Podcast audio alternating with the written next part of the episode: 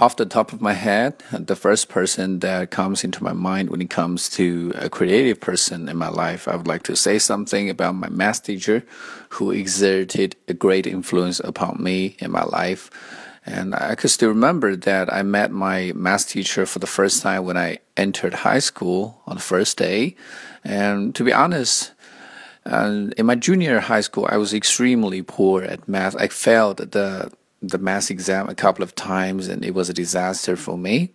Um, but this teacher taught the class in a very different way, in a very innovative method, and so I think he somehow um, kindled my enthusiasm for the subject. I remember that at that time we had a course, we had a chapter, and in which we had to learn how to calculate the chance of something happening.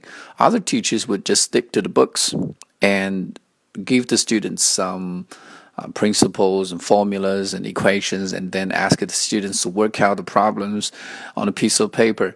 But this teacher did it very differently. One day, he came into the classroom with some lottery tickets and distributed those tickets um, to the students and asked the students to form several groups.